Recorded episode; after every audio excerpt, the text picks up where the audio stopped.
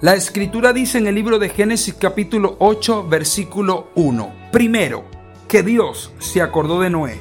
Número 2, que Dios se acordó de todos los que estaban con Noé en la barca. Y número 3, que Dios envió el soplo de su espíritu para traer sanidad a la tierra después del diluvio.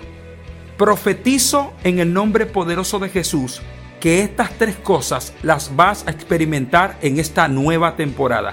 Número uno, sentirás en tu corazón la convicción de que Dios siempre, siempre se ha acordado de ti.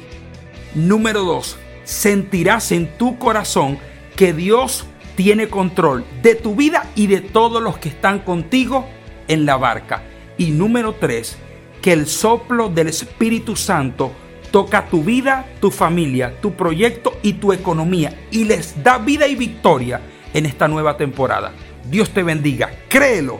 Nos vemos en la meta.